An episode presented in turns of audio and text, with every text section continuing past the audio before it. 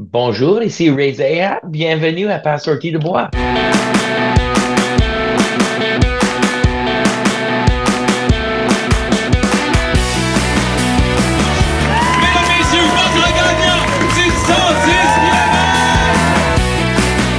Si tu commences à te sentir bien en courant un ultramarathon, fais-toi en pas, ça va passer. Grand champion du 125 km c'est la Minute NAC et aujourd'hui j'ai le goût de vous parler des gaufres de NAC. C'est pas la première fois que j'en parle, mais j'en suis pas encore revenu depuis qu'ils sont arrivés avec ça sur le marché. Pour vrai, le goût est exceptionnel. J'en prends dans mes courses, j'en prends dans mes entraînements et j'en prends au quotidien juste parce qu'ils sont bonnes au goût. Puis bon, ça rend un peu addictif parce qu'ils sont vraiment très bonnes. Mais les gaufres Ultra Énergie, c'est pas juste des bons goûts, c'est surtout des gaufres qui ont tout ce qu'il faut pour vous soutenir dans vos longues sorties, vos longs entraînements, vos longues courses. Il y a 3 grammes de protéines, 200 mg d'électrolytes, tout ça pour 140 calories et surtout sont faites à base de plantes, ils n'ont pas d'huile de palme et sont sans OGM. Et bien sûr, ben, question de changer de parce qu'on le sait, dans une longue course, dans un long entraînement, maintenant on veut changer le mal de place. Ben là, on a quatre saveurs. Dès que c'est sorti ces gaufres-là, il y avait vanille puis caramel salé. Mais là, avec le temps, on a rajouté sirop d'érable et chocolat. Je peux pas vous dire laquelle est ma préférée. Pour vrai, c'est exceptionnel. Tu alternes tout ça ensemble, tu mixes les quatre à travers ta longue course, puis es parti pour la gloire. Vous le savez, pour essayer ça, vous allez sur le nacbar.com, vous remplissez votre panier avec les gaufres NAC et tout le reste de l'Ultra Énergie. Et ensuite, si c'est votre premier achat, vous avez 15% de rabais grâce au code promo pas sorti du bois P-A-S-S-O-R-T-I-D-U-B-O-I-S. Bon magasinage et bon épisode. Ouais, ben, on n'est pas sorti du bois, hein? Bonjour tout le monde, bienvenue à ce 140e épisode de Pas sorti du bois. Aujourd'hui, ben, je resterai pas seul longtemps parce que hier, le dimanche 5 mars, je faisais un Facebook Live avec Ray Zahab, un gars que j'ai reçu au podcast à deux reprises. Euh, un gars qui, oui, est une légende de l'ultramarathon. C'est un anglophone, un Québécois qui vit euh, en Outaouais. Chaque fois que je l'ai reçu, ben, c'est les fois où j'ai fait des exceptions et où on a fait des entrevues en anglais. Moi, je me dis, c'est un podcast francophone, Pas sorti du bois, ça va pas changer, mais là, on parle d'un Québécois qui a accompli de grandes choses, un anglo-québécois, mais un Québécois quand même. Puis euh, je pense qu'on a beaucoup, beaucoup à apprendre. C'est un gars qui est extrêmement impliqué dans la communauté. C'est un coach, c'est le coach d'Eliott Cardin, d'Emmanuel Salambo de Guara. C'est un gars qui, avec sa compagnie Capic 1, fait des expéditions, amène des gens en expédition, mais aussi fait du café. Puis cette compagnie de café-là est devenue partenaire avec, oui, le podcast Pas sorti du bois, mais aussi avec plein d'athlètes de trail. Euh, donc, c'est un gars qui est extrêmement impliqué avec sa fondation Impossible to Possible. Il amène des jeunes en expédition, il fait vivre ses expéditions de l'intérieur à des jeunes. Bref, un gars impliqué sur tous les fronts. Ça fait deux ans qu'il est à Arigana à servir du café dans le village au bas du Mont-Grand-Fond. Euh, puis, il revient tout juste d'une grande expédition en Arctique, mais surtout, depuis que je l'ai reçu en septembre dernier, justement à Arikana, euh, Ray a été diagnostiqué avec une rare forme de cancer du sang. Euh, puis on, plonge là-dedans parce que Ray a décidé, euh, comme il fait toujours, de tourner ça en positif, d'utiliser le défi qu'il est en train de vivre pour tourner ça en positif, inspirer les gens, puis encore là, repousser ses limites. Euh, donc, il se lance à travers ses traitements de chimiothérapie dans des expéditions. C'est assez fou ce qu'il fait. Euh, donc, j'étais certain que ça allait faire un bon épisode. Puis on a fait ça en mode question-réponse en Facebook Live. Donc, en amont de l'épisode, sur les médias sociaux, j'ai recueilli des questions pour Ray. Et il y avait des gens qui étaient en Facebook Live qui nous écoutaient, qui dans les commentaires ont posé des questions à Ray. Donc, ça donne vraiment un épisode euh, qui est le fun. On plonge avec Ray Zahab dans ses expéditions, ses apprentissages, les leçons qu'il tire, la vie familiale, comment le fait d'être un papa, un mari, euh, contribue à ses expéditions, aux grandes choses qu'il accomplit. Donc, euh, un épisode que moi, j'ai trouvé vraiment le fun à enregistrer. Jaser avec Ray, c'est toujours euh, inspirant. Tu as le goût de te sortir un calepin puis de prendre des notes parce qu'il y a des choses qu'il dit que tu dis, il faut pas j'oublie ça. un gars avec beaucoup, beaucoup d'expérience, puis c'est le fun qu'il puisse le partager. Donc, voilà, je vous laisse entre les mains de Ray Zahab et des questions du public, de l'audience qui était là, toujours aussi pertinentes. Merci tout le monde. Bon épisode. the reality is it's a confidence thing, right? Because I can yeah. actually, you know, if you ask some of my friends, you know, if you were to ask uh, Yannick or any of these guys, I mean, I can speak, I can speak French. I just don't speak it beautifully, but I can get by, especially if like coffee's involved or, you know, food, asking for food. I mean, Do you know what I mean? Like I'm learning, and you learn by just doing. I think exactly, key, and right? and there's Yeah. this. I think that the being shy adds to the, the exi- anxiety of trying to to go. I, I remember when i was in a, in cégep so like 18 19 years old a friend of mine was saying i speak better english when i had a couple of drinks. And it's not the alcohol that that gets you speaking a second language better. It's just the fact that you're not shy anymore. Like you don't Yeah. have that, that social wall or that social thing that that makes you doubting oh i, I might say it the, the wrong way hey we don't care it's your second language like just assume it go for it go with it and i mean i think that's there's this shy portion that just stops you Oh, right on, dude. I couldn't agree more. I totally agree with you. I think that that, you know, it's all about the confidence. yeah exactly. You know, if we're, you know, we, go on all these, tri- uh, uh, you and I, we were recording the last time at UTHC, right? And, um, you know, when we're in La Malbaie or anything like that, nobody knows you, right? So you're just walking around and you're just talking French and, and all the shops and everything else. And it's like, it's working and you're not afraid, you know, because no, anyhow, so there you Yeah. go. You know, Ah, so we have, learning, uh, learning. I'm learning every day. Exactly. We have Yeah. Patricia in the chat. We have Nick Gelina. Bonsoir à vous deux. Merci d'être là. There's already 20 people showing up. I mean, it's a Sunday night. Awesome. We don't know. Like I said uh, previously before we started, the plan is to do it live just for the fun of it. And then, because I usually talk to my guests when we do a Zoom interview before going and starting recording, I say, hey, it's not live. So whatever happens, we can stop, we can stumble on the word. I- I'll just do the post production and, and make sure everything's great. But now we are live for real. And the plan is that tomorrow, like on Monday, I will share it as a regular episode so people can, can listen to the uh, our live together. Um, we'll have a lot of questions, I'm sure, because oh, I see Yannick Fournier is in the chat. Two legends, let's go. Hey, Yannick, Yannick is the the third man. one. Yannick, Yannick is like he's the best looking man in ultra running, probably is what I, think think. so. Yannick, I you know, think he's I like uh, he's got the George Clooney swagger. He sent me a photo today. Everybody go to to Yannick's Instagram, and there's a photo of him running. And it's like he came out of an espresso ad, like a George Clooney espresso. He's running down the trail, and he's got his sweet potato mixture that we work on for him. And he, I mean, the guy's got these swagger times a thousand. You know? Yeah, and I mean, Crazy. the last time we spoke together, we recorded, but uh, not the last time we spoke, but the last time we spoke on a microphone together for the podcast was at the Harricana, and Yannick showed up during the episode. I, I remember we had a him talking a little bit, and there's rumors that Yannick and a special guest with us could come on the podcast at some point Ooh, uh, in the next couple of months. Yannick knows I'm putting pressure on him. I'm kidding, Yannick, but at some point, I think that guy's history there's th- that, that guy's story there's something there that uh, will be nice to uh, to uh, to tell at some point but uh, no pressure yannick you just for now just oh, he's got just take everything this ray just told about you and our how, how your swag and uh, how you Yeah. look good running get him, get him to tell you on the show. Like, get him to explain to all the listeners what he does for a living. It's crazy. yeah Crazy. Well won't- I don't want to be a spoiler, but you gotta like. That's just like it's just wicked. Yeah the day he'll come on the podcast i think it- it will be my second question question after what's your what are you drinking and then what's your job because last week i think he was running in dubai Yeah, so i mean, he was in Dubai. He was. He's been. He, he's in Vegas. He's all over the place. So he's pretty, pretty interesting cat. Yeah i mean it's a it's it's a subject for for next time. It's a teaser for the future. Um but ray it's it's so good to speak with you. We speak a lot of time but on a microphone it's the third time. Every time you came on the podcast I always say it's a French podcast, and we make one exception, and it's for my friend Ray Zahab.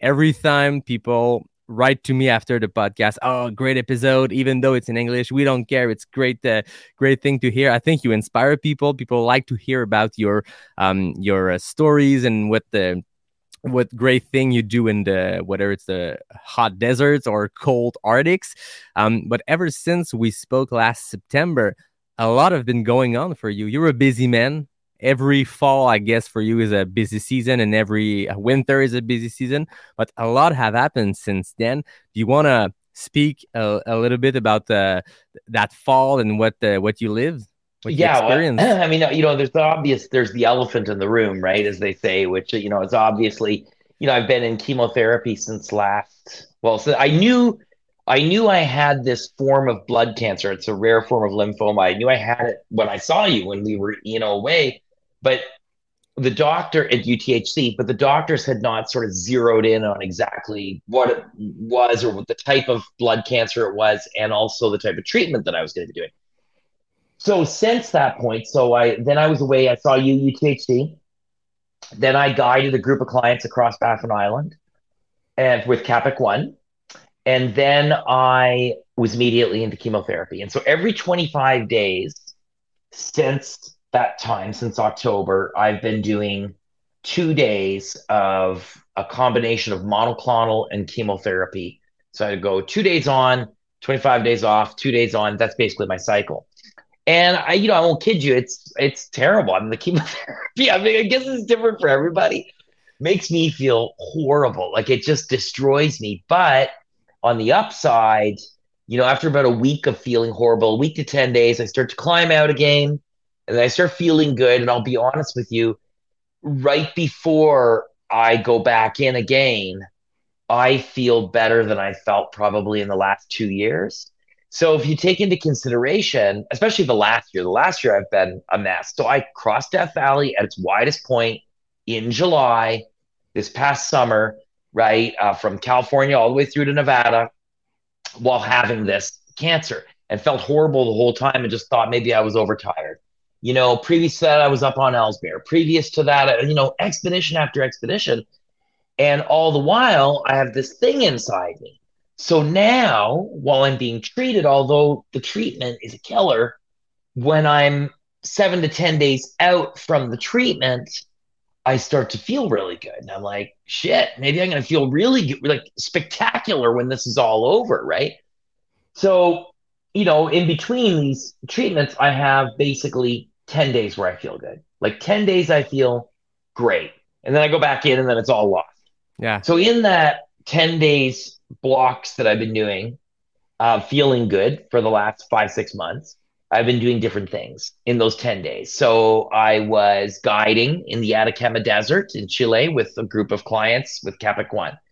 I was um, in Austin at the running show, which you and I talked about with uh, Nick from Norda and Adam from Norda. Um, I was uh, on my own expedition in the Arctic, which I know we're going to talk about soon, you know, on a compressed schedule. So the reality of my life has been the it's a cycle. Yeah. And every month I just get my ass out of bed and start training, even though I don't feel like training. I get moving, even though I have this crazy metallic taste in my mouth all the time and I feel sick. And I get moving, and then things start to improve, and I go and I do my shit and I get it done. And then I go back in, and I got one more to go. I just finished one 10 days ago, eight days ago. And then I'm gonna I'm heading to Death Valley with my daughter into the Mojave Desert to do some uh, scouting for some future projects. And then I'm gonna come back and I got the last one, the last rounds of chemo, and then it's the prog the process. So anyhow, I know that was a really long answer. But No, no, that's it's kind of what I've been doing the last. interesting. And and months. what what form of cancer is it? It's lymphoma. So it's a type of there's a million kinds of blood cancers, right? So I have a really rare form of lymphoma that attacks your body's ability to create healthy cells in abundance. And so therefore my red blood cells were super duper low, like anemic. And then my blood viscosity, which is the, you know, amount of essentially the amount of protein, the thickness of your blood, the amount of protein was jacked. And that's can be quite dangerous. And it's also makes you feel like garbage all the time. Which explains why you felt like shit the past couple of well, Yeah. the last year while you didn't know. And I mean, you've Last in- year, horrible. you've been training hard and years. training hard yeah, and just thinking, hey, something's not right, you know, Yeah. but just kind of like not like just not worrying about it, right? Yeah. Just pushing through it, which, you know, in retrospect, I mean that you, know, there's two sides to look at that, right? I mean, you can you can look at it as, well, you know, I wish I would have found out sooner, or I did a hell of a lot of shit in the last two years, you know, it all worked out. So I mean, you can look at it that way too, right? yeah. Before we dive into this uh, latest uh, Arctic ex- expedition, uh, we have a lot of people live if you have question, because I mean, I advertised it as a Q&A. We'll, we'll take questions. Well, Ray will take questions. So feel free to write them in the chat. I will see them. And at some point during the conversation, I will throw them at Ray. That's why he's here. So uh, n'hésitez pas si vous avez des questions. Pitchez-nous ça dans les commentaires, français, anglais, on s'en fout, je vais traduire s'il faut. Mais euh, Ray est là pour répondre à vos questions. Puis euh, on en a reçu plusieurs au cours des derniers jours parce que j'avais annoncé que Ray venait sur le podcast euh, dans une séance de questions-réponses. Mais vous êtes là, puis moi j'ai annoncé ça comme étant une séance questions-réponses en Facebook Live. Donc je vais donner priorité à ce que vous posez. Donc n'hésitez pas à nous remplir le chat de questions pour Ray. Ray, you just came back from Arctic. You just mentioned it. You've been on 25 days cycle between chemo. It, within these two treatment, you went into the Arctic and explain me what was the plan for that uh, that latest expedition. Well, the, the plan a year ago when I put it together, actually the plan's been 15 years in the making with Inuit friends of mine from that region of the Arctic that have been telling me about this valley. And as you know, Yannick, I love being in the Arctic in the middle of winter, like January, February. That's my sweet spot. Or I love being in the deserts in the middle of summer.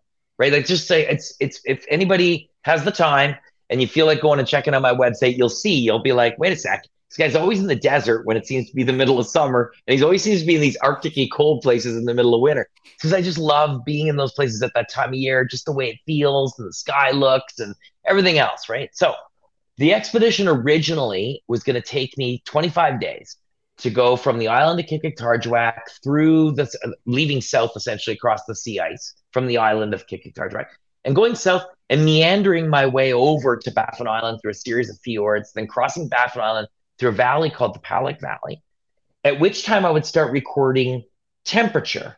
So you're basically in one of the coldest places on earth at the coldest time of year.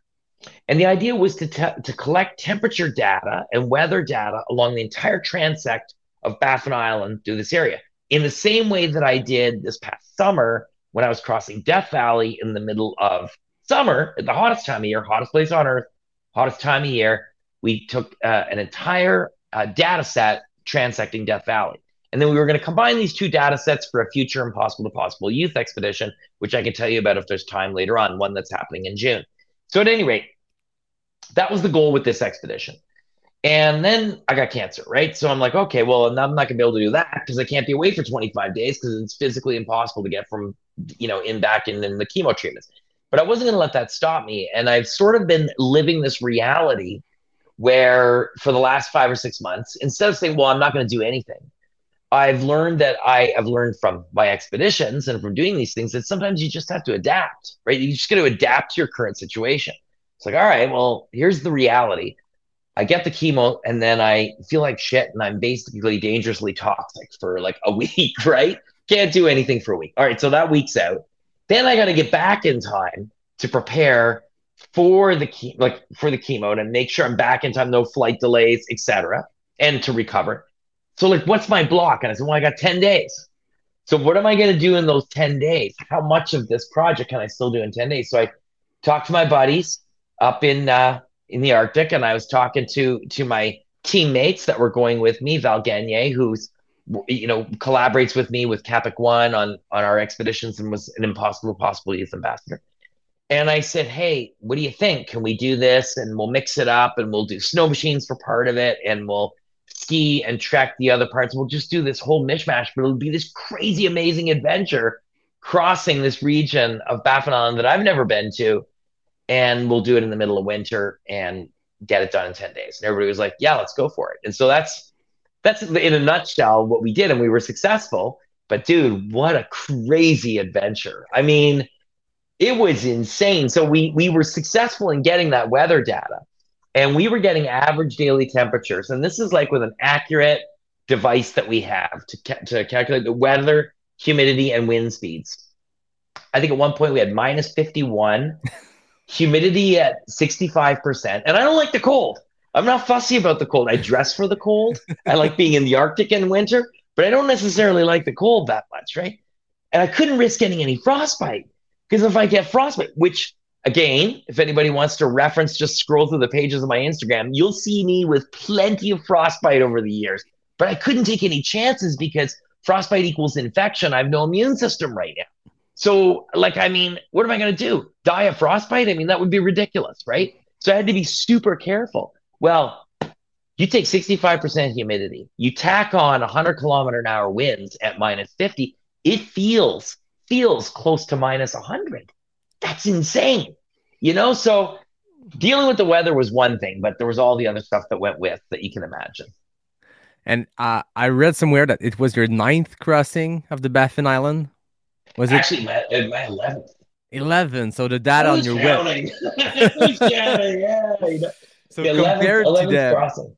Yeah. compared to the previous time you've been there, was it different in some way this time of year, this time in 2023? Well, you know, I would say it was the most rewarding because oh, yeah? to me personally, you know, the fact that, you know, there's a part of you that doubts that you're going to be able to do something like this. I mean, you know, I'm I'm going through this whole friggin' cancer thing, right? And so there was part of me that doubted my was I going to be sick? Was I going to catch something before I went? Like, I mean, I you can get I can get a cold so easy, right? So was I going to catch something and not be able to do it? I mean, was I going to be satisfied with this whole modified approach? But I, dude, I'll be honest with you, I was super proud I even got on the plane. You know, just the fact that I got on the plane and I had I, I was confident enough and I found that in myself to go and do that and and mitigate risk as best I could when I was out there, accomplish my goal, and then get home in time, just in time to go back in for chemo a few days later. Um, I was very like I was proud of myself that I got it done. So of all these crossings of Baffin, and I've done Arctic expeditions all over the world's Arctic and Antarctica, you know, and so but this one just felt a little different, if you know what I mean. Like it wasn't physically, it wasn't the most difficult Arctic expedition I've done or, or expedition I've done. You know, I've done many that were more physically difficult. But if you were to say from the whole life perspective of doing something, this was very special because it taught me uh, all the things that I say all the time. That is in each and every one of us is the capacity to exceed what we think we can do. You know, like we set limits on ourselves and we're constantly resetting those limits if we choose to. And this was a time when, for myself personally, I, instead of choosing to not go and to give in to my circumstances, I said, no, I'm going to do this as risk adversely as I possibly can, but I'm going to get it done. Wow. There's a question. There's a couple of questions in the chat already, but there's one question that I received from Anne Marie, and I think it, it's a super uh, segue to just what you mentioned. Um, she asks, uh, what was the reaction of your medical team when you explained your profession and your expedition plans and the fact that you were going to continue during your chemotherapy treatment? How have doctors been allies to you? And she she mentioned being a doctor herself. I am interested in knowing how we as a medical professional can support athletes when illness strikes them without warning.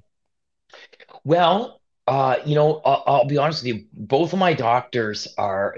I say both. the The doctor that diagnosed me, the hematologist that diagnosed me, she is uh, a runner, and her husband, who's also a doctor, is runner and an ultra runner. They follow the expeditions that I do. So when I went in um, to to first be get my diagnosis, they were very well aware of what it is that I do.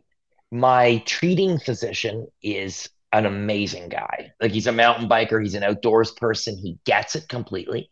And I would have to say, I I I it's like winning the lottery of doctors. Both of my doctors have been amazing. Uh, you know, my like I said, the diagnosing doctor, and now my treating uh, doctor, the treating physician. I don't know what the correct terminology is, but anyhow, uh, he's a rad dude, and he, you know, he gives parameters, and and I follow those parameters and um, you know, there's contingencies and there's things I should do. Like, I mean, you know, I when I get feeling funky, he says, "Hey, man, you got to back off." You know, like so it's. I listen to what they say. Like if they said to me, "Hey, no, forget it," then then I wouldn't go. You know, and but it's it's. I'm very fortunate that with the type of blood cancer that I have, although it is uh, was quite debilitating before I started treatment. Now I'm responding to the treatment really well. So in that sweet spot of those 10 days that I have each month, I feel good enough. They do my blood work. My blood work looks good. Um, I go. and that's you know. But I always listen to what they say. Yeah. I think we haven't mentioned it because we spoke like we spoke every two week. I don't know. Um, so you've mentioned it to me, but I think it's it's important to say to people that things are going well. Like you're responding well to the treatment. Do you have more news to share on on, on that matter? Yeah. So I mean, I've got one more. Like I mean, I had six of two days each. So I don't know if you would call that twelve rounds of total chemotherapy, and uh, I have the last two days are at the end of March, and then I'm hoping that's it. Now, what I have is not curable, right? Because eventually it's coming back. Like there's no doubt about that. But if I can get two good years, five good yeah. years before having to do treatment again, dude, full throttle all the way. it's like full throttle. Take the duct tape, put it on the throttle of the motocross bike, and keep it duct taped on full. You know, I love it. I can in that amount of time, right? So I the way I figure it is like I've been saying to my buddies is that um, you know before when I went up to the Arctic, I felt great when I went to the Arctic. I really did. I felt recovered. I felt well trained um, in that time period that I had, and um, it's just required a lot of planning. It's been a challenge getting through. Like you know, to go to the Arctic, I didn't normally like you and I. We would train you, you when you went and did your race in the States, you trained, you followed your program, you went and did the race, and then you came back. Well, right now it's like I had to train between block chemo block three and four, and then I'm off for this period of time when I'm sick and everything. And then between chemo block four and five, in those 10 days instead of training, I'm in the Arctic. So just come I I I I assume that the training that I did in the previous block is going to have me ready for the expedition, and it did right? So there's like this process. But yes, my body's responding well. I feel so good that I can't, you know, when I get, when I start butting up to that next chemo, I feel so good that I'm hoping that, you know, in the next, when it's done, you know, in March, I'm hoping, you know, that it'll just, when I get two months out from chemo, that I'll feel really good. That's what I'm hoping. And speaking of full throttle, I'll bring a first question from the chat. Amanda asked, Where in the world have you not been that you would like to do an expedition? Ooh, yeah, that's a tough one. So I've done, I've done, I, I tried to count because I'm, I'm writing another book right now. So I've done close to 35 expeditions, right? And I've been on almost every continent. I haven't been to Australia. And the place that, and I've crossed most of the large deserts on the planet at this point on foot, which sounds like the most random thing to say, but I've crossed, you know, and I've done many of the Arctic expeditions that I really wanted to do. You know, I got a couple of projects that I still want to do. Places there, there's places I've been already that I will go back to. That's for sure.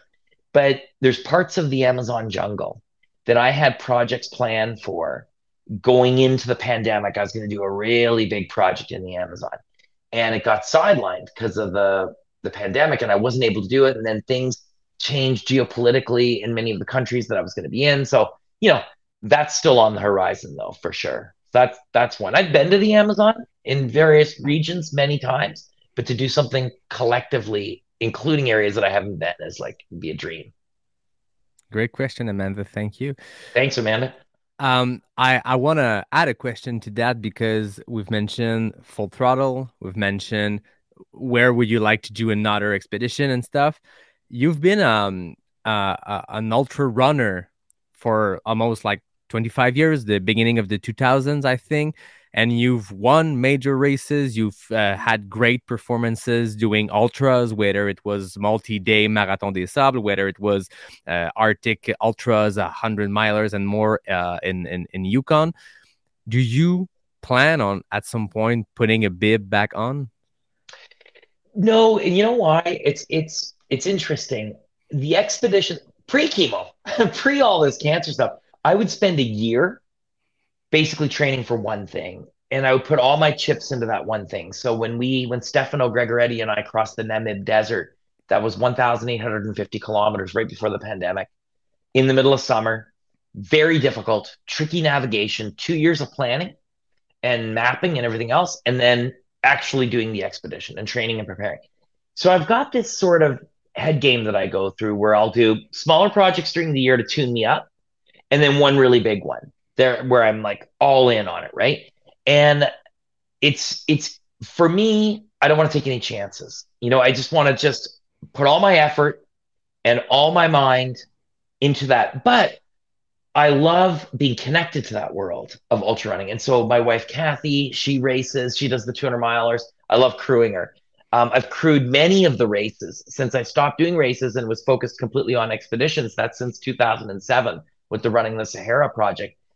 I, I find ways to get back to ultra marathons and volunteer. Being at UTHC, love being there. Love being at Bromont Ultra with Jill. I mean, who doesn't love Jill, right? I mean, just I love being at these these races. I love um, you know, coaching people like Yannick and Emma or or seeing Elliot.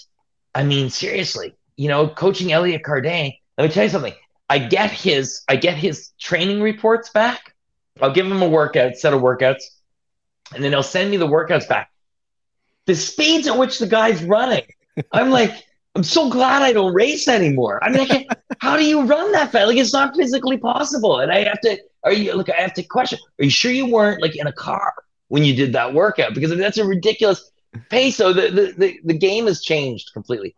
But I, what I love about ultra running, uh, the game has changed for me, is what I meant to say to complete that thought completely. But what I love about it is still having a foot in it, living vicariously through people that I'm helping out that are racing, or by volunteering at races or crewing. So you know, I get I get a lot out of that. I, I don't necessarily, and my daughters, of course, you know, they race uh, biathlon, Nordic ski racing, sprint kayak, sprint canoe, and I think they may do some trail racing this year. We'll see. You know, so right, from people following you on Instagram, I think I mean, your wife is uh, an achieved ultra runner. You are too. And when I saw a couple of videos that you shared in story of your daughters running in the like technical terrain at some high speed, I said, oh, okay, yeah. They, they, oh, dude, we'll, they are, we'll see some others they have putting on they are, and they killing are, it. They're crazy on the technical descents. They're like little Elliots on the descents. It's crazy. They just, you know, so it's funny with, uh, you know, side story. So UTHC, right? Memorial, which many of the listeners know it well, right? They know it from UTHC. And I, I mean, people that have gone hiking there. We've done that, the Morio, the Boucle de Morio, like the whole loop there. We've done that with the kids a few times, fast packing. And, you know, we've done it in a day, the 30K loop in the day. And they'll descend the technical stuff. I mean, I can't keep up with them. So forget it, right? I just, they're just, they're too fast technical descenders now. And I was always a pretty decent descender but the speed at which the runners are descending that. Like you see it on the video when they do you know they post videos from it and it looks kind of fast. But if if anybody knows like it's crazy right? And so i see it in my daughters. They're running they have the ability to run like that style like this this new way of descending which is just it's an insane pace to descend and style of technical running. So they have that you know and i yeah I, I, listen we put no pressure on them they do the sports they want to do. They love being outside. I mean, they're sprint kayakers and sprint canoers. My wife and I can't keep the boat upright. Like, I mean, it flips if we get. So they choose the sports they want to do. If they want a trail race, then that'd be awesome. I think they, I think they do really well.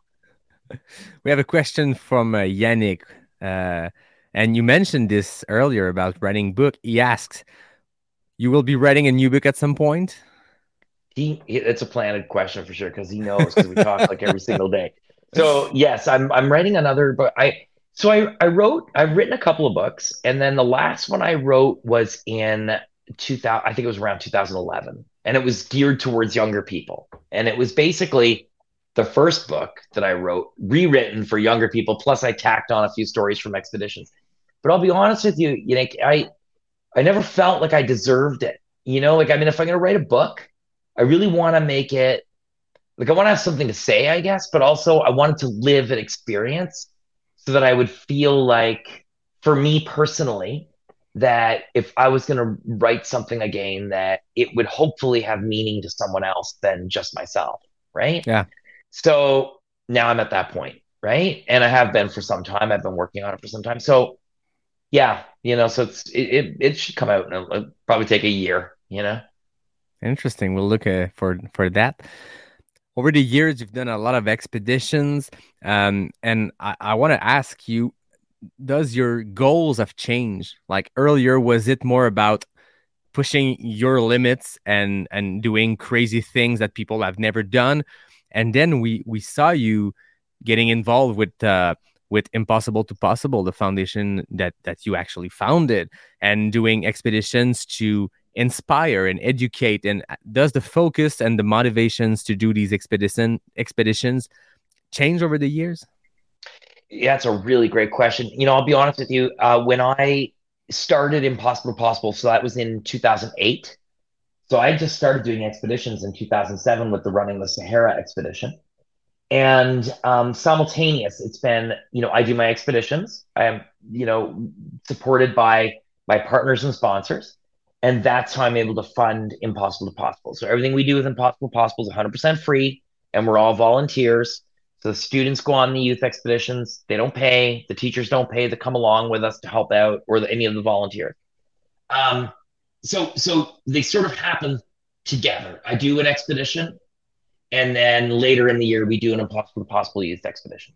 That was the, the the normal operating procedure until the pandemic. Then we had a three year hiatus, basically, right? And then coming out of the pandemic, we did one small adventure during the pandemic, actually in the in the Laurentian Mountains with a group of youth. Now, um, you know, we're planning our next big youth expedition, so we're getting back into it my goal on my expeditions, it's a little mix of what you said. I mean, yeah, for sure. Like there was something exciting about crossing the Atacama Desert when um, it had never been crossed north to south, right? Or or or doing um, things like crossing the Gobi Desert or whatever, you know, any one of these Arctic projects I've done. Um, pushing ourselves, you know, going to the South Pole and, and and we broke the world record, whatever. Those things were all important, but every one of those expeditions I connected those expeditions to classrooms. That's never changed for me. So since the running the Sahara project, which for the people that are watching that, have no clue what I'm talking about, and I don't blame you, I ran with two friends of mine 7,500 kilometers across the Sahara Desert in 2006, 2007, and it was made into a documentary film. And the purpose of that documentary film was to raise awareness for the water crisis in North Africa. But it became a huge learning tool for schools. And I learned that an adventure can be a powerful teaching tool. And so I used, I've been using all of my expeditions since then to communicate in real time with students when I'm on my expeditions. And at the same time, as you said, that thrilling, challenging part of being in a place where perhaps no one's been or very few people have been in an extreme time of year, uh, for sure, there's a thrill to that. But to answer your question, is what's changed for me over the years, and especially now where I am in my life right now what I've learned is being in the experience, being in the moment from a personal perspective is as valuable as anything else that I'm doing on the expedition. Right. So, like when you went and did your race down the States, the result was amazing. You had an amazing result, but the result at the end of the day pales in comparison to the experience that you had, the friends you made, the people you met, etc. It's like that for me as well on an expedition. And so now I'm very focused on those things when I'm out there, you know? Yeah. Yeah, and I think it's not everyone that can go on and cross a desert like you do. Like I think everyone can achieve great things, but while doing it, just talking about the technicalities of it, it doesn't inspire much, or it will inspire a couple of people that are really into these technical details. But I don't know, taking a step back, looking at the macro stuff, looking at what you've achieved, but what the relations you've created with the local people, with the people in the expedition, the problems that happen, and how you solved it. This is all things that can educate younger people or, or people in general, but that can also be applied and transposed into real life problems or what you live in an expedition or what we live in an ultra are things that we live in life in some other way.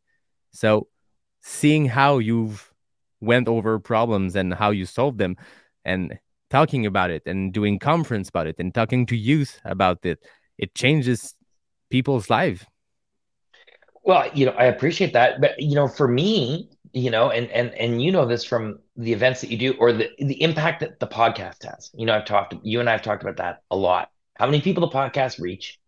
Um, people that hear the stories and they'll find that one thing in there that they connect to.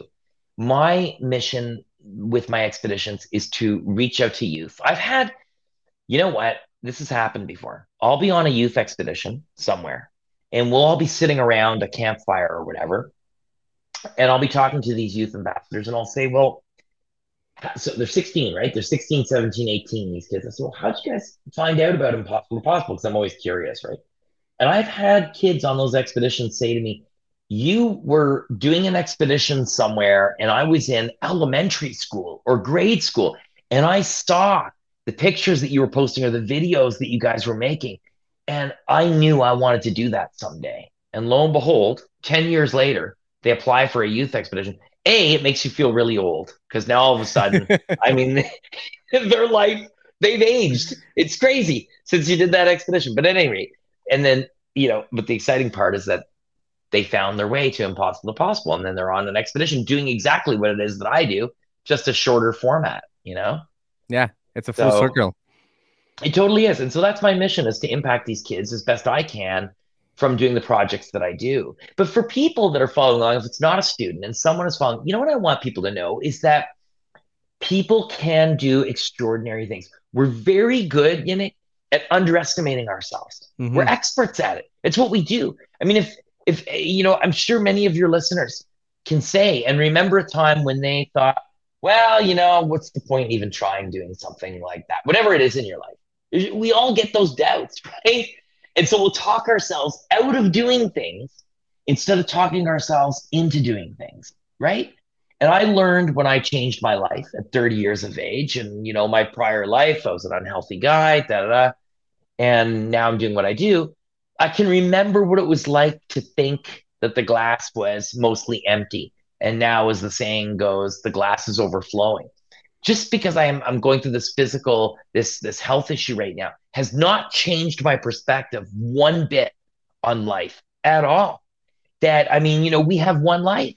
We have one chance to do something amazing in our lives, no matter what it is. And there's no measuring stick for what's amazing.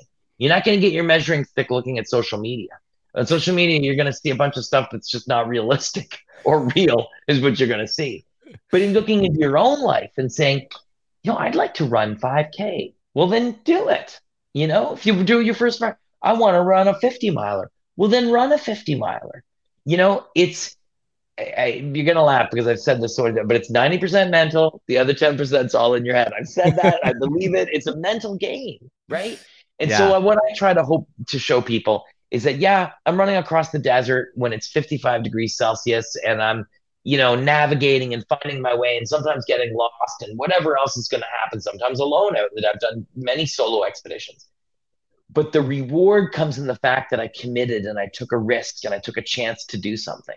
And in that process of challenging ourselves, we learn extraordinary things about ourselves, no matter what size the challenge is. You know? Yeah. And and I think everyone that listens to the podcast, everyone that are doing challenges, whether it's a, a first 5K or first 50 miler or whatever your challenge, whatever your ultra is, um, we it, it creates discussion around us because our sport within our community, we all like know what you're talking about. Oh, you've been running a 50K, oh, we, we'll do a 50 miler, blah, blah, blah. And it's within our small community of ultra runners or runners or trail runners, but it's a small community. When you go outside, you speak with your colleagues and your family and people around you that are not in that community.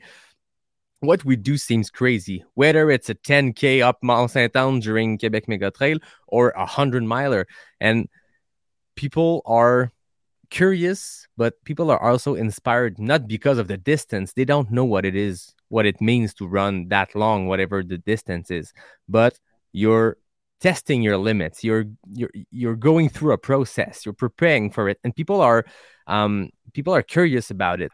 And it in it it, it whatever it can inspire people whether it's people i mean going out for a run for the first time.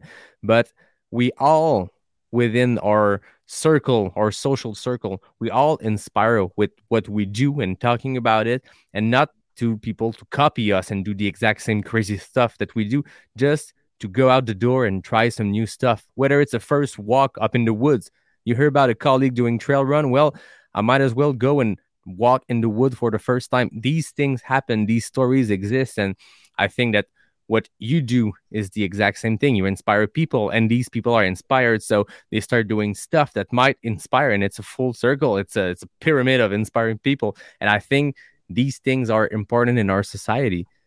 Oh, I couldn't agree more. I think that um, we, you know, it's underestimated how important uh, that. First of all, it, it as I go, playing on what I was saying before, people underestimate what they're capable of doing in the first place, right?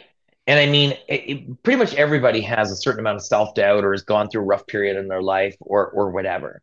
But when they see someone else, like you just said, um, doing something, they don't necessarily have to do exactly the same thing. They just have to find a change or a shift or something positive in their life to start that process, you know? And being happy and being satisfied in one's life is a process. It doesn't yeah. just happen overnight. I suppose it could, I, you know, I mean, you could win the lottery and win a million dollars and maybe that makes you happy for a few days. Maybe it doesn't. I don't know. But most people, 99% of us, have to work at being happy, right?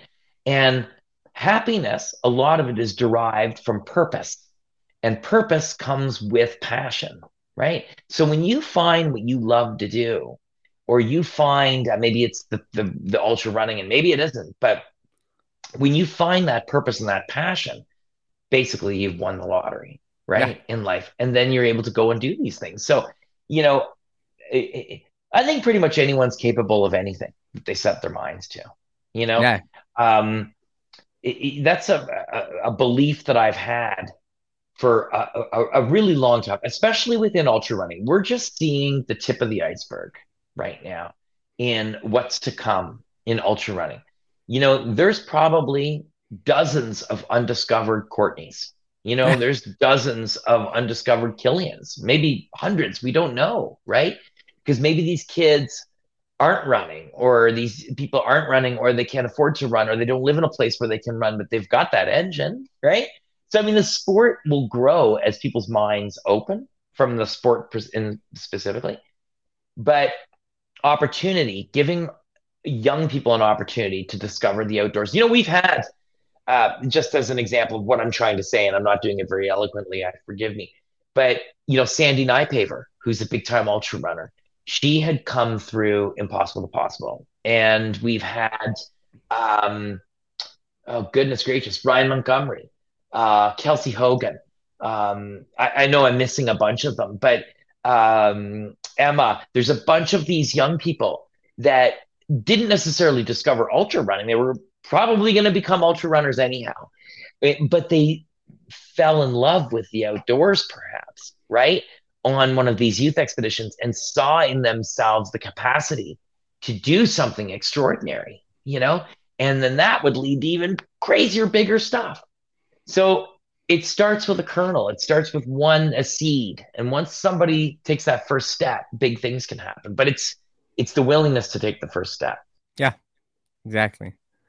Patricia Bouchard has a great question. I would like to know what expedition was the hardest and why. Thank you, Patricia. Well, you know what? I I uh, actually, funny enough, so during during this chemo, when I'm in the chemo haze, like when I'm two days basically just laying around after chemo doing nothing, I just lay on my couch and I'm looking at my phone. It's probably the worst thing for me, but anyhow, I'll I'll end up posting um, stuff from past expeditions, and I did a few weeks, a few chemos ago. I did my top ten most difficult expeditions and I had people messaging me, you know, during saying, "Oh, I know it. You know, I I've been following your stuff. I know what you're going to say is the toughest." And many people predicted that it would be the Sahara, 7,500k across the Sahara, 111 days, and it wasn't. The most difficult thing I've done was when I ran north to south through the Atacama Desert. It was 1,200 kilometers, not the longest. Took me 19 or 20 days.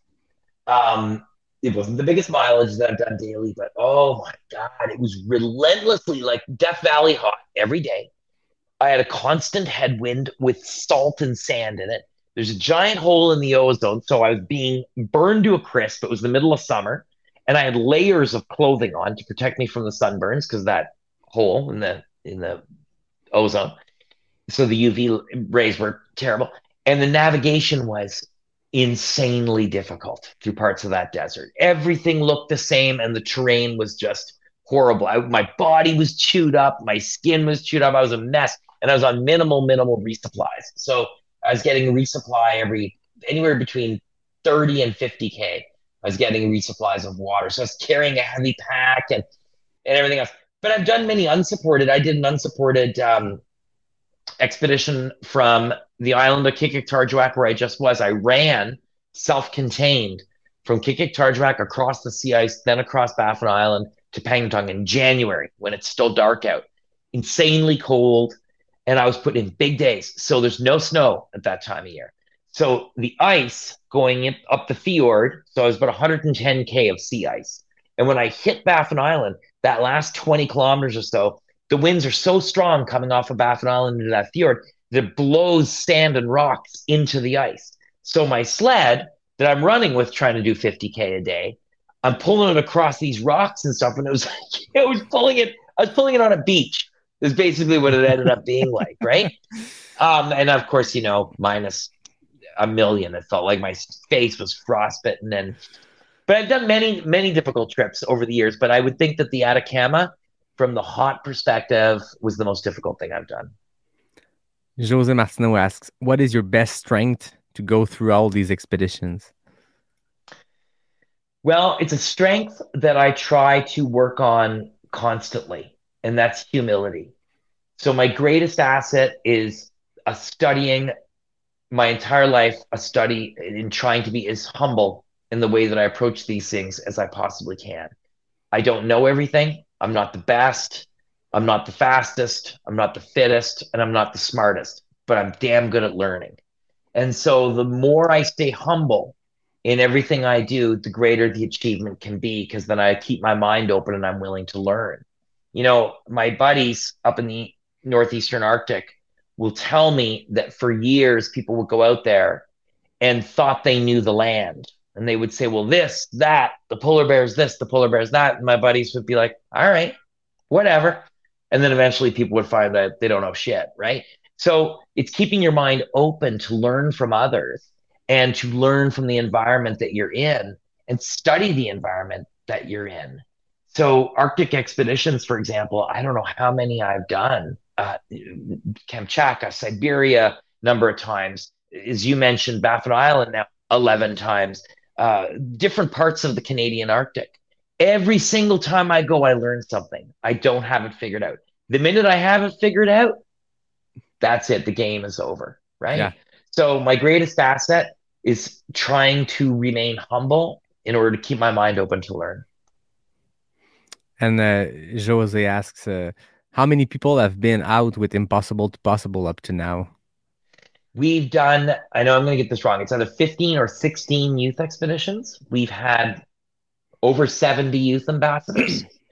uh, we've done youth expeditions to Tunisia, Peruvian Amazon, Brazilian Amazon, Rajasthan, Botswana, the Canadian Arctic, um, Utah, uh, Northern California. The list goes on and on and on. Um, we've had, as part of the school program that's connected to each of the youth expeditions, hundreds of thousands of students connected over the years.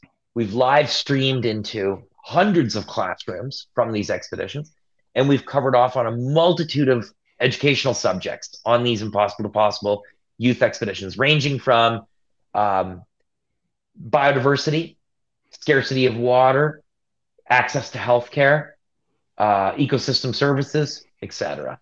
So, lots of stuff. Yes, that's the thing. There's the, the, the young people going on these expedition, but there's also those at home or at school in that case that are learning from that and are getting inspired from that and are educating themselves with what you guys are doing up whatever where you are. I have a great question. Great question that came twice from two people that's been on the podcast. You, I think you know them. Nicolas Dan, great oh, buddy, okay. did a lot, a couple of lives with him, with me here, and Joanie Desroches. They oh, both yeah. asked the same question at two different times, but they ask, "What is your mantra?" And uh, and, and Joanie added, is there a sentence that you repeat yourself when things are not going well in those expedi- expeditions? Oh, that's such a great question. I mean, I, I think that every expedition that I'm on, because the circumstances and the set of circumstances and parameters are so unique, there's typically something that will enter my mind that will become the mantra while I'm on the expedition. I don't have one key phrase that I would use every single expedition, but I'm highly motivated by food. So I mean, if I'm you know on an unsupported expedition and I start out in the morning, I'm already thinking by the time I get dragging that sled across the Arctic, I can't wait to set up camp and start eating again. Same thing goes if I'm on a desert expedition and it's, it's supported. You're you're you're way into a calorie deficit on these desert expeditions because you're going super light. I don't eat barely anything during the days. I'm doing 70 to 90K a day, whatever I can get in, depending on the navigation, how tricky it is. And it's off road, right? So you're not moving very quickly. Um, so I get motivated by the food of what might be at camp that night. Um, you know, but I, I I'm motivated especially by the fact that at some point on my expedition, because I have the satellite gear with me, whether I'm unsupported or supported, I will be connecting with students. And I know that many of these classrooms have followed me previously, right? So they know what's coming and I know them. There's a there's a rapport.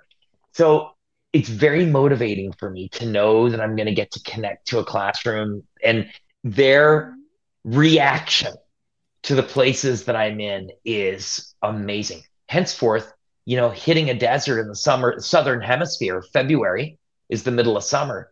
Any one of these southern hemisphere deserts, and you're able to hold your phone up and show perhaps what a sunset looks like or sunrise. You know, um, it's mind-boggling the colors that come out in that heat.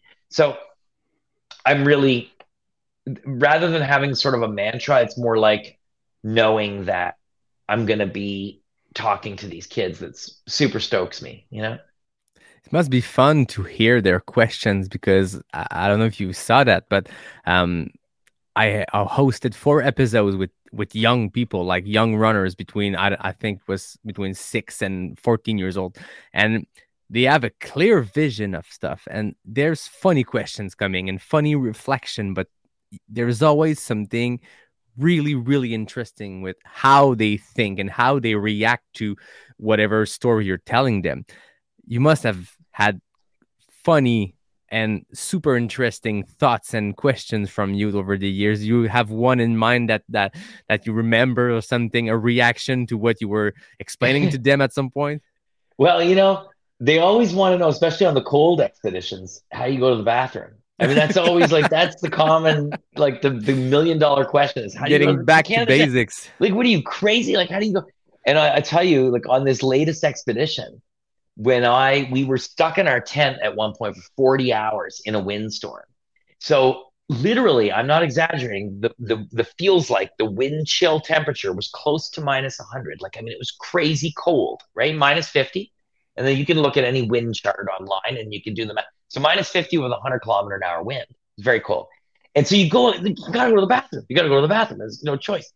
The minute you exit that tent, anything that's exposed is freezing. So it's all about angles. It's angle. It's all. It's a game of angles to try and block the wind. Right? It's crazy. Anyhow, that's what they want to know. They want to know all about that stuff. Yeah, and mostly. I mean, nobody asked these questions for in the chat or in the the previous uh, the last couple of days when I asked question, and I think that's a fair question. That's a fair question. I mean, we, we we've been talking about uh, planning these expedition and stuff. We, we I mean, with ultra runners or with you on the podcast, we've talked about nutrition, but that's a portion. That's a part of expeditions and ultras that you have to figure out also. Absolutely. Yeah. Absolutely. You know, it's it's interesting, uh, you know, to to uh, sort of connect the dots here back to ultra running from expedition. With an expedition, there is in training for the expedition, there's a well thought out plan that eventually gets you to the expedition. Then on the expedition, to achieve the expedition, there is a series of phases that have to happen in a certain sequence in order for things to go right. And things can go sideways, but if they go sideways, typically you have a B plan, and the B plan accounts for that sideways, right? With ultra running and with any of the runners, for example, that I'm working with, and I would say this to any of the runners that are following your podcast and they're preparing for this year for their upcoming events this summer. is to have that plan in place now to get you to the start of your event, but also to think in terms of when the event is happening. How exactly do you want that event to play out? You don't just train, run a lot, and then show up, right? I mean, it might work, right? But you're better off thinking about exactly how you want to execute that race while you're in it. How do you want that race to play out?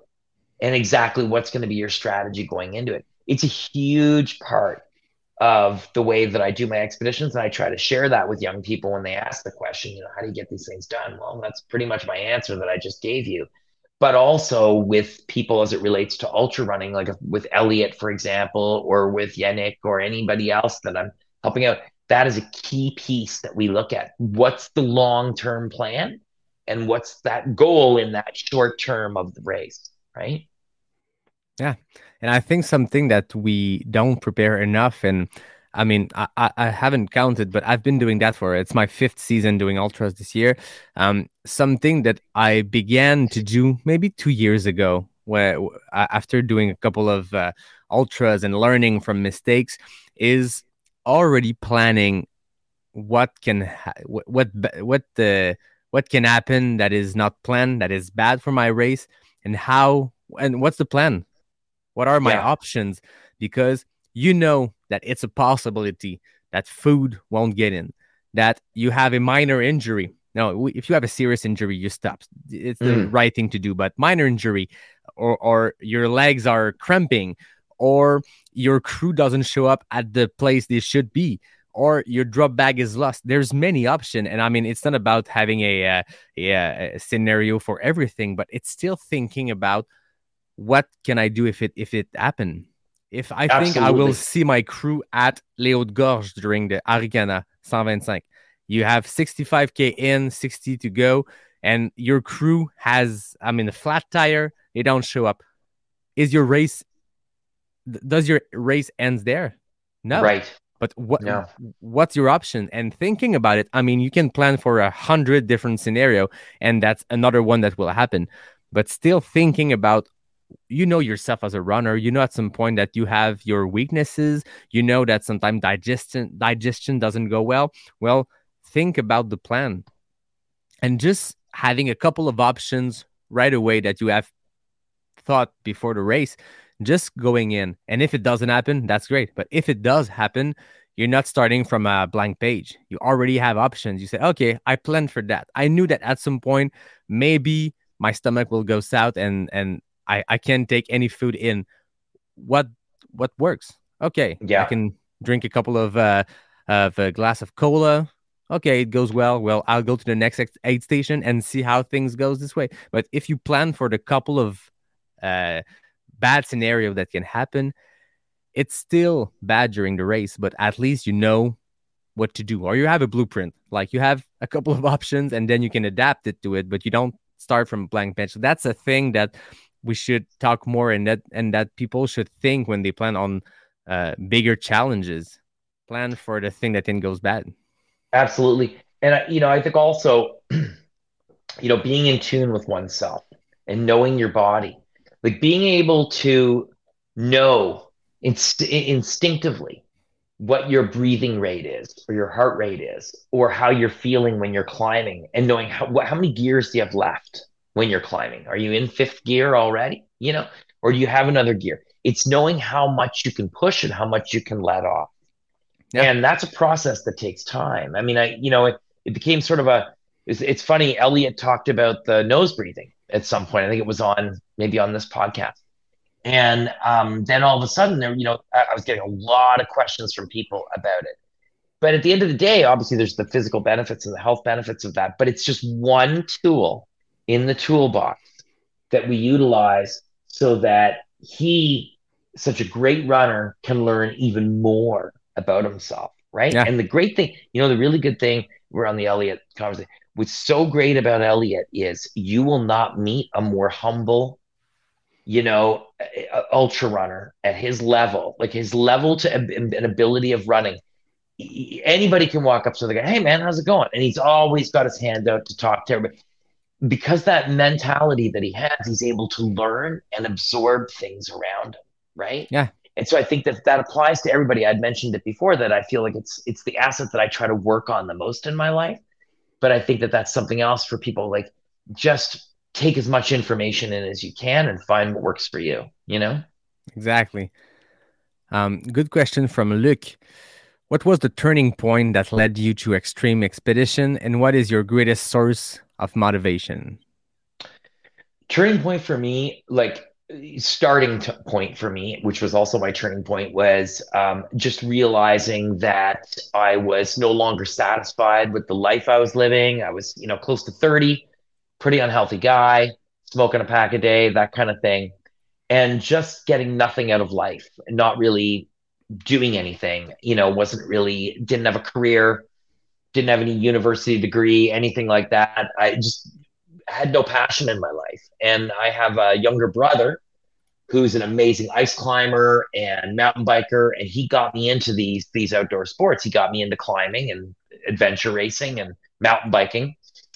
And that introduction to the outdoors, those first few times I've told the story before. The first time he took me ice climbing, and he had me on top rope, and I'll never forget it. It was a long time ago, but I'm trying to climb this ice, and I like you know my arms are flailing, and, and my legs were like like wet noodles. I had no muscles. Like I was just like it was like bone and then body fat and skin. Like I could barely hold the ice axes right above my head. But when I got to the top of this waterfall with him pulling most of the way, and and you know I don't know, I was maybe hundred feet up, thirty meters and I got to the top and I looked down. It, it dawned on me that this is what it would feel like to climb Mount Everest. Yeah. That things are relative. Those great things are relative. And I thought, well, if this is my Mount Everest, what does the rest of my life? What's the possibility? That was the turning point, right? Like that was the 180 degree shift in my mind that human potential is what we set it at, you know? And I thought, wow, I mean, I've underestimated myself physically, mentally, emotionally for the first 30 years of my life. I'm not going to do that ever again. And I just, you know, you ebbs and flows, good days and bad, but I just kept on pushing my personal limits after yeah. that. And that's how it started. And what is your greatest source of motivation?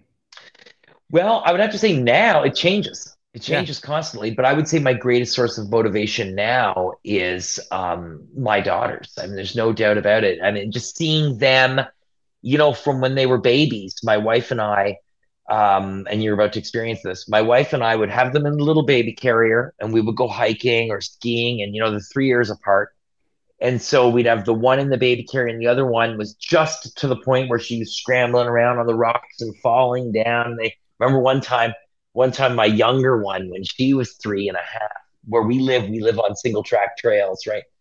And so my wife was gone somewhere, I don't know, working at, at, out on a trip or something. And my older daughter was on a play date or something. and I'm out with my younger one and we're running. We're running on these back trails. Well, they're three years old. They hook their toes on every rock and root. and don't she goes down and she gets back up again. She has like this huge purple welt right on her forehead, right? And I'm thinking, oh my god, I wasn't thinking concussion. I was thinking I'm gonna get in so much shit when I get home because my wife is gonna see this purple knot on my daughter's forehead. And I, was, I had her out trail running on this crazy trail, right? She had this huge horrible wipe. Anyhow, fast forward to now, and they are such amazing athletes, and they're confident in the sports that they do, and they love the things that they do, whether they're competing or not. I don't care. It's the fact that they have 10 times the confidence to go and do things that I had when I was their age. And so I see them and I'm very motivated and inspired by them.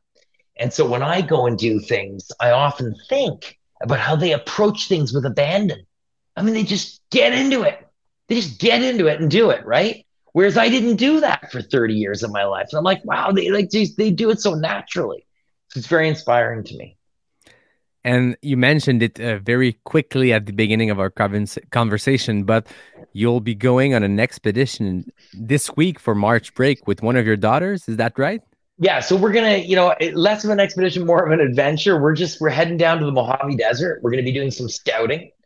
Um, so my youngest daughter's twelve, and um, she was at a biathlon race today. And I was I was joking on social media. We're gonna go from you know skis to sand very quickly. She got her Nordas. She's all she got her RZ Nordas, and I, I like I got my RZ Nordas. She got hers, and hers are like this big, and mine are like this big. and it's super cute. And so uh, we're gonna go down and uh, do some running and some scouting for future projects in the Mojave Desert for both myself and for clients later on in the year with Kapik One. So that's the other thing that that I'm doing. Obviously, is you know we connected on that Kapik One coffee. We've got the Kapik One coffee, um, and you know we do the Kapik One expeditions, and that's where I take people like you and I on expeditions to different parts of the world, and a portion of the proceeds from those expeditions go back to support Impossible to Possible, and we have an Impossible to Possible youth expedition happening in Nunavut this June. So it's really great that it's it's starting to come full circle. So my youngest daughter is going to go help me scout out a route for a future Kapik one, which will impact a youth expedition. You know, it's great. That's the dream. Yeah, for sure. There's a good question. Yeah, good question from Luke. What are your, what are your suge- suggestions for guiding children into athletic endeavors? That is a really good question. It's a question that I get a lot from a lot of people. And um, actually, look, there was an article that I was part of. Um, I think it was in the Outdoor Journal uh, a few years ago about this. But what we found as parents worked for us is having a steadfast rule that there are no bad days in the wilderness. I mean, that's just got how it's kind of got to go. So I can remember many days we get to the trailhead and it's raining or it's really buggy and the kids don't want to go. We get on the trail and there starts to be tears. It's normal. And then I'd be like, you know what, guys? We don't need to do this. Let's just go back to the house and play with Barbies all day. I mean, I could care less. You know, like let's just have some fun. And so it's it's it's de-escalating any stress when we're in the outdoors. Try to always, I mean, it's not always going to be perfect, but always trying to have good experiences whenever possible. And if the game isn't on that day and they're just not feeling it, we just don't go. And when Kathy and I, my wife and I, decided to sort of take that approach with them when they were younger, we feel that it made a big difference in their love for the outdoors because we never got to a point where they were really sick of it. Maybe during the pandemic, because we were just constantly doing stuff, they got sick yeah. of it, you know, when everybody was in lockdown. But for the most part, that's worked for us. So it's like letting your kids discover things on their terms and you know, not expecting them to go out and do a 10K run the first time. Like you get out and you hike 500 meters, that's it. It's great. Done, you know? Speaking of climbing, there's a question I have because you've been doing a lot of expeditions. You mentioned it, deserts during the the, the warm season, crossing island in the north, uh, the North Pole and North and Arctics.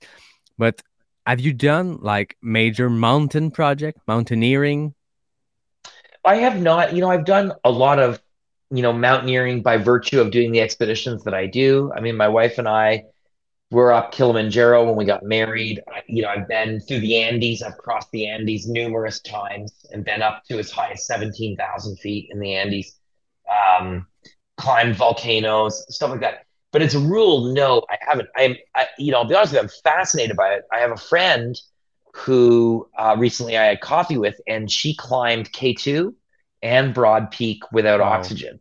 And I think that that is really impressive because there's a set of logistics and circumstances that you know go along with that. Like there's the whole vertical aspect of it that the technical aspect but also the physical aspect. I find it it's very compelling it's super interesting and i love to watch it you know and, and see it. But no i haven't done anything like uh, you know any 8000 meter peaks or anything like that.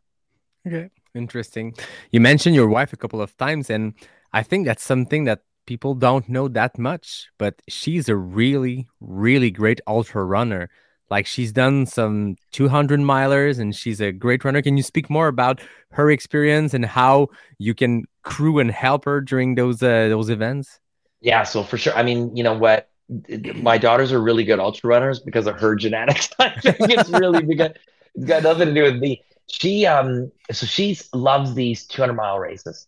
She's not on social media. She's not on Instagram. She has a Facebook, never uses it. She's on LinkedIn, and that's about it. She's super busy with her work. she works two different jobs, you know, and and uh, they're both heavy duty, so she travels with her work and stuff. So training for her is very difficult. Um, so, but she's fascinated by the 200 mile races, and so we make it's like becomes this annual thing. She'll pick one of these races or whatever, and then she'll go do it, and then we all get together and our friends go down and we crew her, and we make kind of a party out of it. And she's done really well. She was second at Moab, the Moab 240 one year. She uh, did really well at uh, Bigfoot as well, and uh, so she's she's been really doing Candace's races the last number of years, and so I don't know what what she has on tap next. Um, but yeah, she's amazing, amazing runner. So yeah, getting out running with her is not necessarily a lot of fun every single time. so you mentioned coaching. You coach Emma, you coach Yannick, you coach Elliot. I, since when are you a coach for ultra runners? Well, you know, interestingly, I was a coach for ultra runners. That was my job. Oh, yeah? Um, and yeah, until I ran across the Sahara. So around 2008, when Impossible to Possible really started to pick up steam, I realized that I was going to have to spend a lot of time volunteering in Impossible to Possible. We were actually doing two youth expeditions a year at that point. And so I had to find other ways of making an income on top of doing my own expeditions that it wasn't I, I wasn't able to dedicate the amount of time that I needed. At that point, I was training probably online 50 clients a month uh, for running, triathlon, uh, ski racing, etc. And so I had to dial things way, way back. And um, you know, I, I do a lot of corporate speaking, and I've done some, you know, some, work with television and stuff like that in order to pay the bills and be able to spend the time volunteering with Impossible Possible. And now growing Kapik One and you know uh, making that business hopefully someday to a point where I can take an income from there. Um, but at any rate, impossible possible. I'm a volunteer, so you know you got to figure out a way to carry your family. So I started doing more of the corporate speaking, and I kind of left the coaching behind, you know. And um, then over the years, I retained a few clients, few people that I would be helping out, um, and just because I love I, I, love that aspect of it. I love the the, the, the contributing in some way, you know. And so now, I mean, there's so many great coaches out there. Um, some of them are really close friends of mine. They're amazing coaches. And so I've decided that you know what, I have time to coach a few people, and so every year I try to find a few folks that I really want to work with and see if they're interested and then um, hopefully help them achieve what their goals are you know? And so i do it because i love it. I don't do it. It's not my business you know? Do it for passion. Yeah i have a really interesting question because it it, it throws us on a different subject that we haven't talked yet but i mean i've been talking about Kapik one the coffee for mm-hmm many episodes now because you guys are the official uh, coffee uh, partner of Pas du Bois. And Lorenzo asked a really, really good question filter or espresso? Oof, espresso all the way. all espresso the way. all the way. All the way. And multiple espressos, not just one espresso. Espresso after espresso, right? but um, filter in the morning is great. I mean, when you wake up, it's nice to have a filter coffee in the morning. Yeah. There's a, there's no real bad way to make coffee, but I'll say this to everybody that's that's listening. The most critical piece in coffee is water temperature and grind. Yeah. It's how you grind your coffee and it's the water temperature that you use that you're going to find extracts the oils and the flavors from the coffee the best way possible. So whether you're doing AeroPress or you're doing pour over or you're doing espresso machine or you're doing uh, there's a million ways to make coffee. Probably the hardest way to make it well is with a moka pot. You know, yeah. you know, screw the thing on the bottom. Yeah, that it is very difficult. People typically burn their coffee doing it that way, and that it, you know that's a science to make the coffee that way.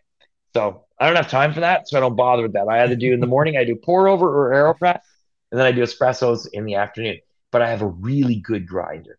So invest your money in a really good grinder and in a kettle that can tell you the temperature. Yeah. I have a good anecdote about you because the first time we talked, was way before you came on as a guest on the podcast, was way before Kapik One was a partner of the podcast. Um, but at some point, I think it's Francois, uh, Francois Boucher, who contacted Yeah. me about, hey, y- you want to try our coffee uh, w- w- with the podcast? You could try it. I know sometimes you don't have beer because it's in the morning, so you could, you know, you could try some coffee. And then I think he said, or maybe you said, hey, Ray will talk to you about coffee. And I said, okay, yeah, I, I I know Ray they have from reputation. I know the guy. And then you call me and we spoke about coffee for like 30 minutes. And then you said, oh, you never tried an AeroPress? I'll send you one. And then you explained me about what temperature the coffee. So, I- mean, I love it, that anecdote, because it shows your passion with everything, every project you have. It was the pandemic. You guys started a coffee business out of the Kapik One Expedition Company to, I guess, sustain during the pandemic. You mentioned this during the, our first episode Mm. together, but you call me and you explain me the science of coffee, and I, felt okay. That guy's amazing. I mean, if he can speaks about coffee for 30 minutes, just imagine if I get him on the podcast and we can talk about expeditions. this will be a great episode. well, you know, I remember that phone call. I hope you're still using that AeroPress. Totally. AeroPress is is amazing way to get it make your coffee. And it's like super duper easy, right? Yeah. But you know what? Coffee is like life. It's very simple but complicated at the same time. It really is.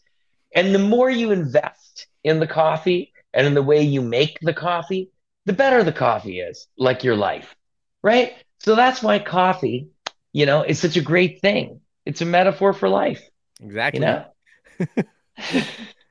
there was there was a question um from I don't have it right here from Dan about Bad Beaver Ultra. Oh yeah. You you created that event. What's your story with the Bad Oh. Beaver Ultra? We had some great ultras. We had a series of ultra marathons in Gatineau Park. We had um, the Black Fly Ultra, which was at Camp Fortune. And you had, it was either six hour, 12 hour, and we, I think we had a 24 hour at one point. And you would run loops on a six kilometer course, climbing and descending. Super technical. I mean, we had the runners going up and down the Quebec Cup downhill run, right? For the mountain bikes. So it was like super crazy. Then we had a stage race, which was the Bad Beaver. So it was three days, 150K through Gatineau Park, catered by Les Fougères. I mean, it was the food was amazing. It was a great experience. And then we had the Midnight Moose Ultra, which was a five point. We had five ITRA points, five UTMB points at that race for the 100 miler. And we had runners come from all over the world to get those points because the race was in September, right? So everybody wanted the points. So it was amazing. And we, we had an amazing run. And then the pandemic hit. And we realized that starting back up again, wow, did the landscape change? Insurance was way more expensive, harder to get permits. Everything became so difficult to do. And we knew what our break even point was. And the amount of time that each of us, my partners and I, would need to invest in um, the race series just really made it difficult because each of us has different things going on in our lives. My daughters, they race almost every weekend in the summer with the spring kayak. So, I mean, you can't just not show up, right? So, I, the amount of time that goes into uh, re- uh, organizing a race, you know, when I go to UTHC and I see Seb and Marilyn and uh, their team, or Jill with Bromont or QMT, any of these races, I personally know from experience how much energy and time they spend in those races to make them what they are. Like we show up at these races and oh, well, everything looks easy, so let's go. It's the the planning that goes in is crazy to doing one of these events and making them seem seamless, right? And so the bandwidth just wasn't there, so we decided that we had to close shop and we just couldn't do it anymore, you know. Yeah. And um, maybe someday, you know, but not now. Yeah. And if it looks easy, if those events go smoothly, that's because there's a lot of planning and there's a lot of work Oh, yeah. behind it. So it, it's a it's a tough job for them because organizing events, if it goes well, people don't don't like bother thinking, "Oh, that event went super well. It was well organized." Now people think, "Oh, we had uh, we had a lot of fun." If it goes bad, now people will will point fingers at the, mm. the organization. It had it, it has flaws, but it's a it's a tough business. It's a very tough business, and uh, you know it, it takes years off your life because I mean when they're you know when you see Marilyn on uh, the Thursday at the racer check-in at UTHC, and then you see her again on Monday. Well, she hasn't slept, right? I mean nobody's sleeping. It's ridiculous, right? So these ultras are very difficult to organize, you know. But um, and maybe someday. Yeah, I think we'll go with a, a, a last question from Josie. Okay. She sent a question. She asked, "What was your involvement with Xact Nutrition, and is it still going?" Xact Nutrition. Yeah. Hell yeah. where's those bars? There, so you know what? There's going to be an Xact Nutrition and Kapik One giveaway on this podcast today. Are we so giving away right now? We're going to give away. So now, but I, am you're going to do the choosing. Like you pick out because I can't see any of the names or anything on the because I'm not anyhow. I don't know how that. But so you've got to pick out. We'll pick two people, and um, those people will receive a prize package from Xact Nutrition and from Kapik One. We'll get some coffee out to some people.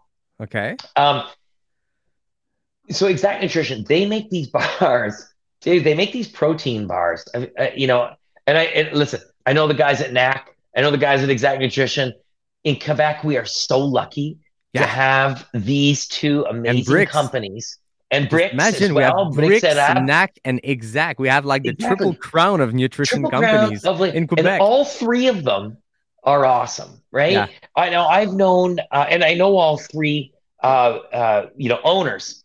All of them are awesome people and and very generous and contribute to our our our world of ultra running so generously, which I think is awesome. So kudos to all three of them.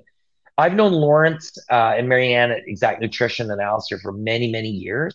Uh, Lawrence for, I don't even know, since he started the company probably. And I worked with him in developing the electro uh, hydration formula.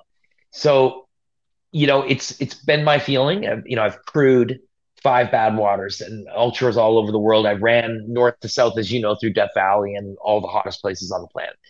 And to me, hydration formulas were under there was an uh, under sodiumed. They did not have enough electrolytes in them, and there's too much sugar.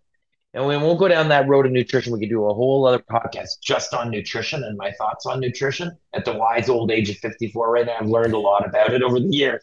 but what our goal with Electro was was to find that sweet spot.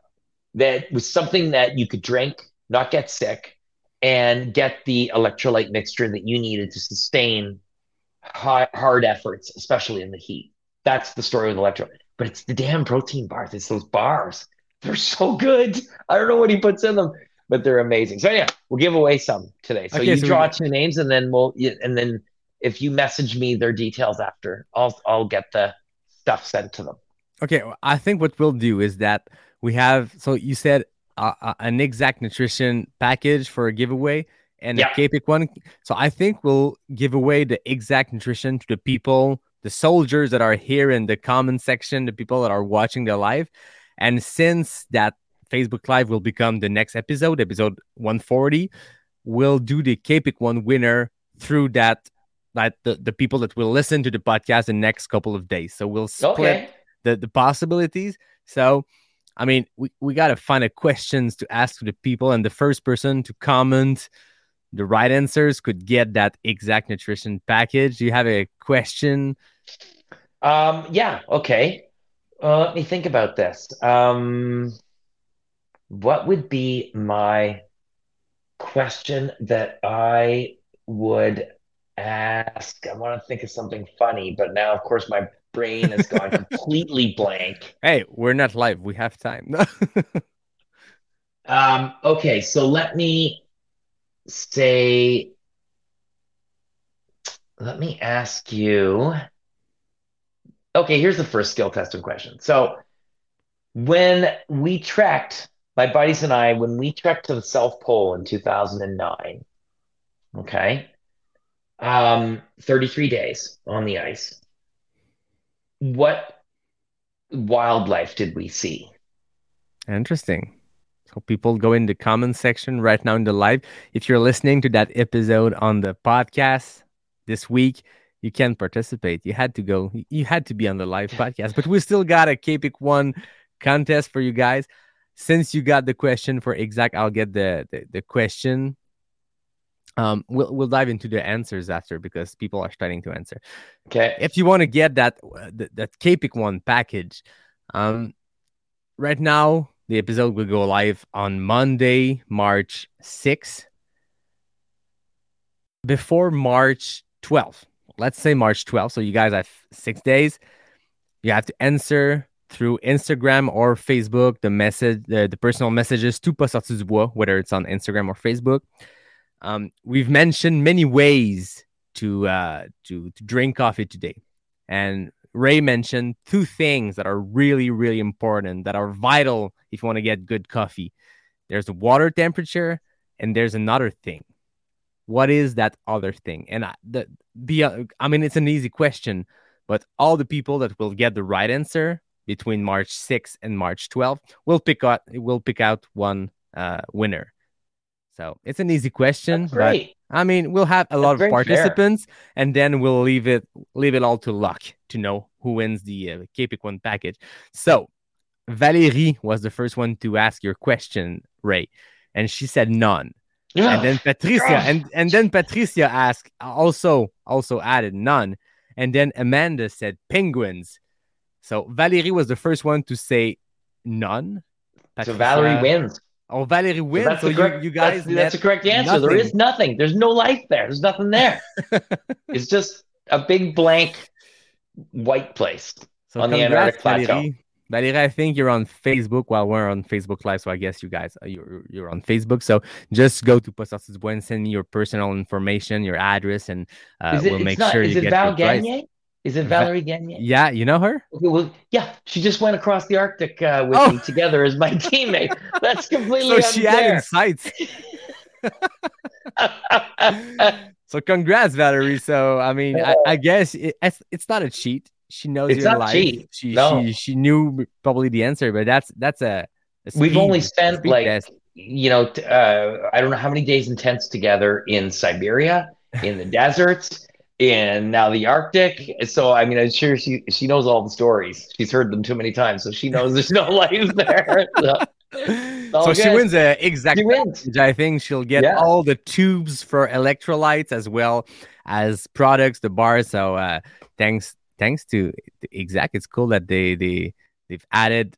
Um, a little contest to to this while you, you mentioned going from a Kapik one contest. So this is still going on. If you're in the live right now, I mean, you know the answer. You've been watching it, you've been listening to it. So you can start right now. So between March 6 and 12, come back with the right answer, and all the people that will get it right will have a chance to win uh, a Kapik One uh, coffee uh, coffee package.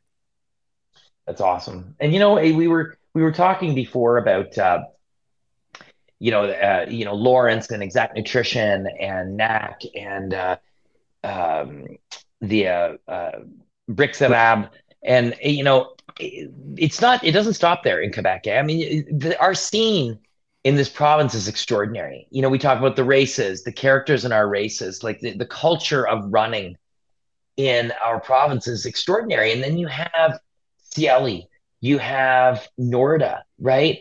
And I got to tell you, like Nick and Willa, their contribution to Impossible to Possible, what they do for us with our next youth expedition, they have in a very short order, not only are they creating incredible running shoes, but their generosity, and I can say this because I am on the receiving end of some of that, their generosity is mind numbing. They're funding these youth, they're one of the title sponsors to go on this expedition to Nunavut so that these kids can have this opportunity to go and do this expedition.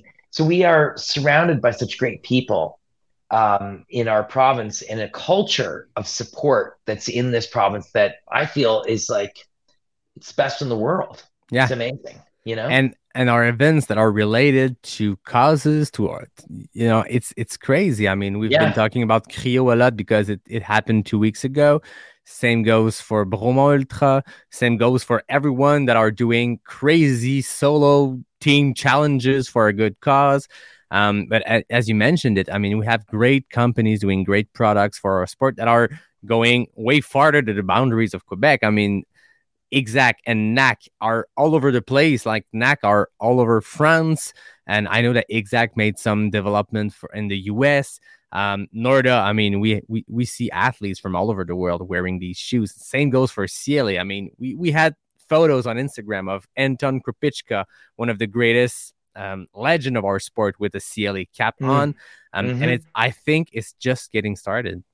I like, believe that too. That sport that too. is in full throttle to take your words that you used before today. Um, that that sport, the development of trail running right now in Quebec is crazy, and I mean we know that it's the tip of the iceberg. The sport it's will continue to grow.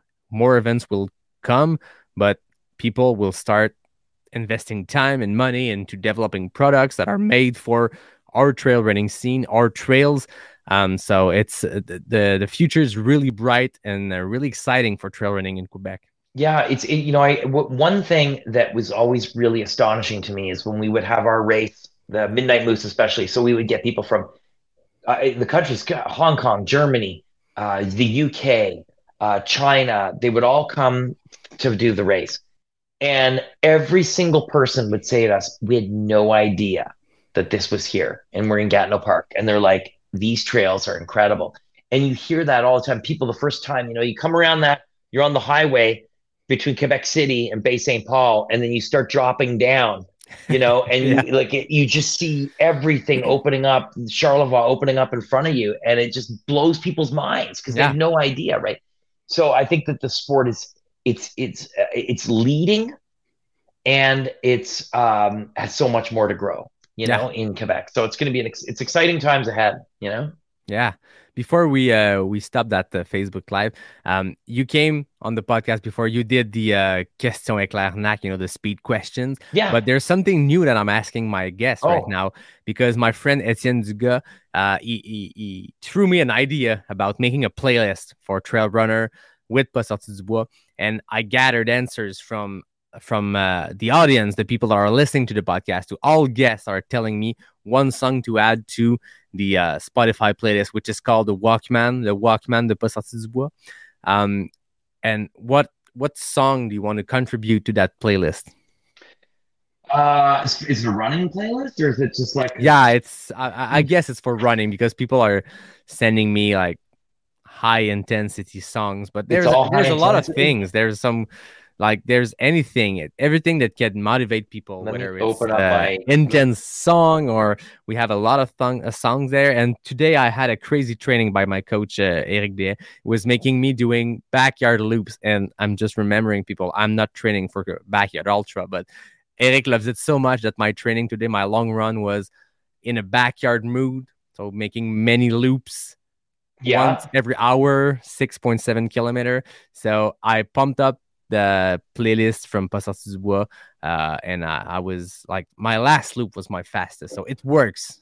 Science proved that it works. Okay, I'll go with. Uh, I'll go. Look, I mean, I have like my musical taste span everything from like hard rock to hip hop to 60s to like everything. Yeah. yeah. But I'm gonna go. I'm gonna go with the song "Burn" by Deep Purple. That's what I'm gonna go. I with. love it. Yeah. yeah that or uh, maybe like you know because you really want to get uh, you know you can have two. the almonds. Okay that's i can have two? Yeah of course. Uh i'm gonna say uh acdc